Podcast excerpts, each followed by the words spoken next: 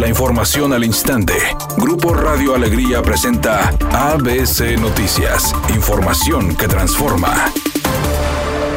Un desfase de 694 muertes por COVID fue informado hoy por la delegada estatal del IMSS, Carla López, por lo que Nuevo León está por llegar a los 10.000 fallecimientos por esta enfermedad, indicando que esta situación se presentó en enero y la primera semana de febrero por las actividades no esenciales que se hicieron en las fechas decembrinas. Por su parte, la Secretaría de Salud en el Estado informó en un comunicado sobre una actualización de datos desfasados en fallecimientos por COVID y este martes se agregaron 726 muertes, información que se divide en 694 fallecimientos que proporciona y rectificó el IMSS y 32 más por las autoridades de la Secretaría de Salud en el Estado. Sobre los casos COVID, las autoridades de la Secretaría de Salud en el Estado indicaron que se registraron hoy 221 casos.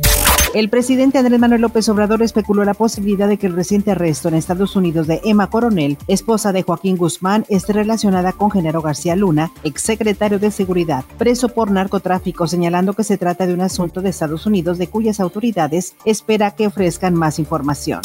Editorial ABC con Bernardo Pérez. La reforma del sector energético que impulsa la 4T es prácticamente un hecho. El gobierno aprovechará su peso en el Congreso para hacerla realidad. Los defensores dicen que esta reforma le dará más fuerza a la CFE y evitará la rapiña de algunos operadores privados beneficiados por otros regímenes. Los detractores opinan que ahuyentará la inversión privada y generará conflictos internacionales. El objetivo debería de ser muy claro, que a los usuarios se les brinde un buen servicio y a precios justos. Ya en el pasado nos lo prometieron y no se cumplió. Saber si esta vez va en serio nos va a tomar algunos años comprobarlo. La Federación Mexicana de Fútbol compartió la prelista de la selección de México Sub-23 de cara al preolímpico y en esta lista figuran seis jugadores de los equipos regiomontanos. Rayados aportó cinco futbolistas, Carlos Rodríguez, César Montes, Adrián Mora, Jonathan González y Eric Cantú, mientras que de Tigres únicamente fue incluido Aldo Cruz, quien no ha debutado todavía con los felinos. Jaime Lozano consideró a 50 jugadores, de los cuales solo 23 estarán para el torneo que se llevará a cabo el próximo mes en Guadalajara.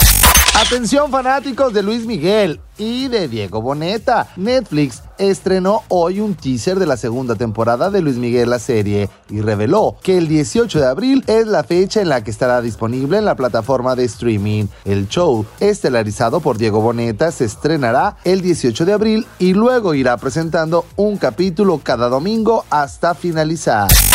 En ese momento se registra un choque en la calle 15 de Mayo y Santos de Gollado en el municipio de Monterrey. No se reportan lesionados, pero sí hay tráfico lento. Otro accidente se reporta en el Boulevard Antonio L. Rodríguez, a la altura del Boulevard Gustavo Díaz Ordaz, en dirección de poniente a oriente. Maneje con precaución, hay tráfico lento. Asimismo, reportan otro choque en la avenida Ruiz Cortines, a la altura de Conchello. Esto en dirección de poniente a oriente en el municipio de Monterrey. Maneje con precaución y recuerde siempre utilizar su cinturón de seguridad y no se distraiga con su celular mientras conduce. Que tenga una excelente tarde.